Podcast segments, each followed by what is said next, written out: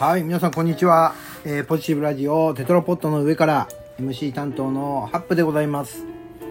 さあ、今日は12月の29日でございますね。2020年も本当あとわずかとなってきました。皆さんいかがお過ごしでしょうかえーと、私はね、えーこの時期何をやってるかというとですね、あの結構ね、12月はね、あれなんですよ。私ね、えー例年までの流れだと、機材がね、壊れる時期がね、12月ね、とても多かったの。えー自分が使ってるパソコンとかね、モニター、あとキーボード、マウス、プリンター、まあいろいろあるじゃないですか。まあ私はね、えっ、と、ウェブのディレクターをやっているもんで、まあこういうね、えー IT 機器、パソコン機器がもう、私のこのオフィスの一部屋はぐるっとそういったもので囲われているわけなんですが、大体ね、例年ね、12月になんかがね、こういったもののね、えー故障がね、多かったんですよ。例年はね。うん。まあ、それはね、たまたまその製品の寿命だったり、あのーそんなこと、まあ、製品寿命だとは思うんですけどね、たまたまだとは思うんですけど、12月っていうのはね、すごくそれが多くて、年の瀬のね、ああ、どうしようっていうね、時に、プリンターが壊れるとか、うん、あの、マウスが壊れるみたいなことが多かったんだけど、今年はね、そんなことはなかったですね。はい。今まで使い続けていた機材を、あのー何？そのまんま？継続でこう使っていけそうなそんな感じでございますね。はい。まあとはいえこういうものっていうのはね機材というのはいつか必ずこう壊れたり最近はこう物理的に壊れるってことはないんだよね。こうシステム的に壊れちゃったりさ。うん、何か不具合を起こしてしまったりっていうことが多いんだよね。まあそれぐらいさ日本の技術は上がってきたっていうことなんだろうね。うん。でもまあいつかね買い替えなくちゃいけない機材を新しくしなくちゃいけない時が来るとは思うんだけどもそんな時にやっぱり面倒くさいのがねこうほら今まで使っていたパソコンにインストールしていたソフトウェアをさ新しいものにねこう移植するみたいなそれ大変じゃない？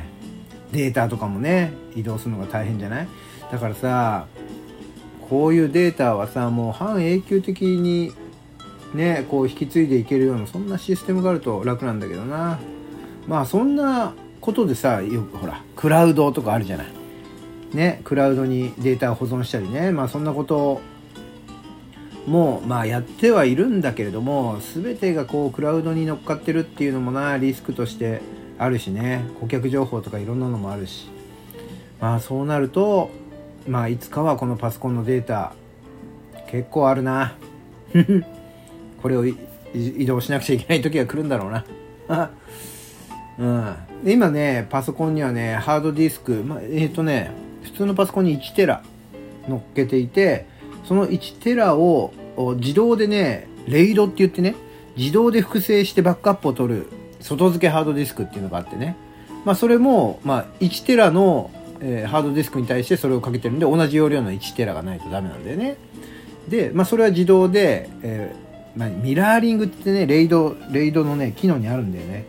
ミラーリングっつって全く同じものをこうフルコピーしてくれるみたいな。うん、そんなのがついていてさらにえーっとまあそれこそいざって時にすぐね持っていけるようにポータブルハードディスクっていうものが外付けでまたついてる。これは手動でねやるやつだけど。まあっていうことでえーっと 3, 3テラ4テラぐらいになってるのかな今。うん、ぐらいのハードディスクが1台のパソコンにくっついてる。そんな感じ。で、えー時折、えークラウドに保存をしたりとかね。うんそんなこともしていたりするわけで。こうさこう商売道具がこういうパソコンでありデータであるからこれパソコンが壊れたっていうだけでさもう大汗かくんですよ。そう予期していない時にパソコンが壊れたりね。あとさ新しいパソコンってやっぱさ初期不良とかさ不良ってわけじゃないんだよな。やっぱさこうパソコンっていうのはねいろんな部品の組み合わせだったりするからさあのマッチするしないとかっていうのがあってさ買い替えたばっかのパソコンって結構不具合が多かったりもするんだよね。うん。である程度使い込んでいくとこう安定していくみたいなさ面白いよね。機械なのにそんなことがあるんだもんね。うんだから俺は面白いなと思うよ。ほらパソコンもそうだけどさ自動車とかねバイクとかさそう僕はねモータースポーツが大好きでオートバイが大好きなもんで大体ね何かっていうとねこう思考はね車バイクの方に行くんだけどもバイクとかも一緒なんだよね。こう新車ってやっぱ嬉しいからさわあ新車だとかって思うんだけど俺ね何台も乗ってきてやっぱりねあんま新車ってあんま好きじゃないんだよね。こうなんていうの？自分の癖がついていないからこその乗りにくさっていうのがあるわけ。うん。だって普通にさポンと置いてあるやつがさを買って買ってきてさ「はい今日から俺のです」ってなってもね乗りにくさっていうのは変わんないわけよ。で乗っていくことで自分自身の体が慣れてきたりさあとはさこうハンドルの位置とかねブレーキレバーの高さとかさあとペダルステップの位置ペダルの高さみたいなそういったものをさちょっとずつ自分用にさこう合わせていくわけ。調整をするわけよ。そう。でそんな調整をしていったりあとはねそういう物理的に調整ができないところでもエンジンのさ例えばギアをさこう上げたり下げたりするでしょ？シフトアップとかシフトダウンする時もやっぱりね乗ってるライダーの癖みたいなのが機械のくせにねなんかねそういう癖がついてくるんだよね。うん。だからギアをさ2速から3速に上げる3速から4速に上げるみたいな時でも自分の癖がついてるバイクだとねすごい綺麗にシフトアップができるんだよ。何の衝撃もなくさこうギアをね上げる時ってねガコンってちょっとねこう衝撃がなんか出たりするんだけど乗り慣れてきたりするとねそんで機械が自分用に馴染んでくるとねそのガコンとかっていうのもね全然なくてね綺麗にシフトチェンジができていったりするんだよね。うん。だからそんなねこう自分自分の体に馴染んできた道具っていうのがもうね本当に好きなんだよ。うん。だから新品で何か道具をね最近だとこうやっぱね自分の手に触れる道具だとするとよくあるのがまあキーボードだったりさ。マウスとかはそうだよね。だからキーボードも僕はねめちゃくちゃこだわりがあってですね。なんかねパンタグラフって言ってねキーボードのキーをねパタパタっつってこ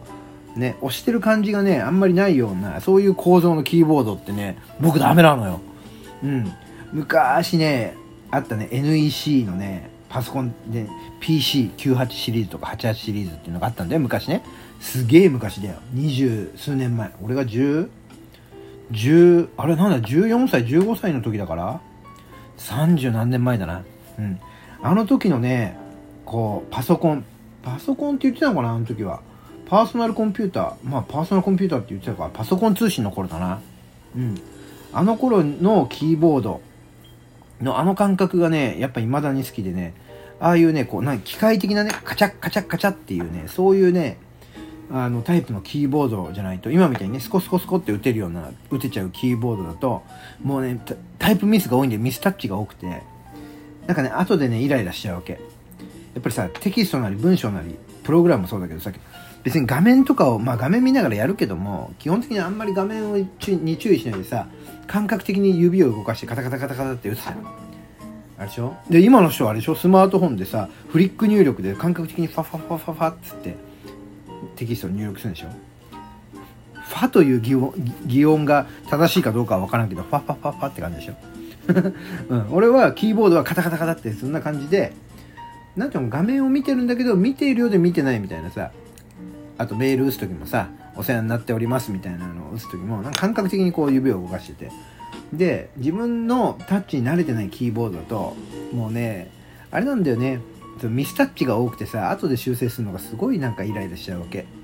で自分で書いてるのにあれここなんて書いたんだっけなみたいなさあの間違った変換かなんかがあってさあれこれなんて書いたんだっけなみたいなもう思い出せなくなっちゃったりもするからやっぱりね自分がね慣れた道具を使い続けるっていうのがやっぱり大事なんだよな。うん。大事っていうか俺だから俺はそういう意味でもあの新しいものはあんま好きじゃない、できれば新しくしたくないの。自分が使ってる道具はね。できればこのまんまもう永久的に例えばこのキーボードでもこのパソコンでもこのマウスでも永久的にね使えてほしいわけ。でもまあそんなことはないわけじゃない。だからどっかで買い替えなくちゃいけないけどその買い替える時も全く喜びはなくあーあって言って悲しみのもと買い替えるんだけどね。だからねあの何？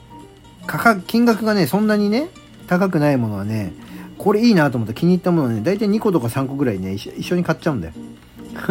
そうするとさ壊れてもあここにあるからいいやみたいなね。そんな風にできるんだけどただほらカメラとかああいう高価なものになっちゃうとそれできないじゃない。うん。いやそうなるともう新しいものが出たらもうそれに自分を合わせるしかない。あと自分の感覚に合うものをこうやたらと選んで買うしかないんだけども機能とかさ性能みたいなものもうこのスペックがないとダメなんだ。でもこのフィーリングが違うんだっつったらもうこうなったらもう泣く泣く自分を合わせるしかないよね。うん。ちゃんと自分に合えばいいけどさ合わなかった時の悲しみもあるからさ。うん。まあねそんな道具たった自分が使う道具っていうだけでこんないろんなこだわりがあるわけだから自分のさ周りに存在する友達とかね取引先とかお付き合いする仲間なんていうのもさやっぱりちゃんとねどんな人なのかなっていうのをさ、え吟味してさ自分と心の通じ合う人と一緒にいないとダメだななんてね、えー2020年の年末に思っている次第でございますというところで、えー時間になりました。今日はこの辺りでさようならしたいと思います。ではでは。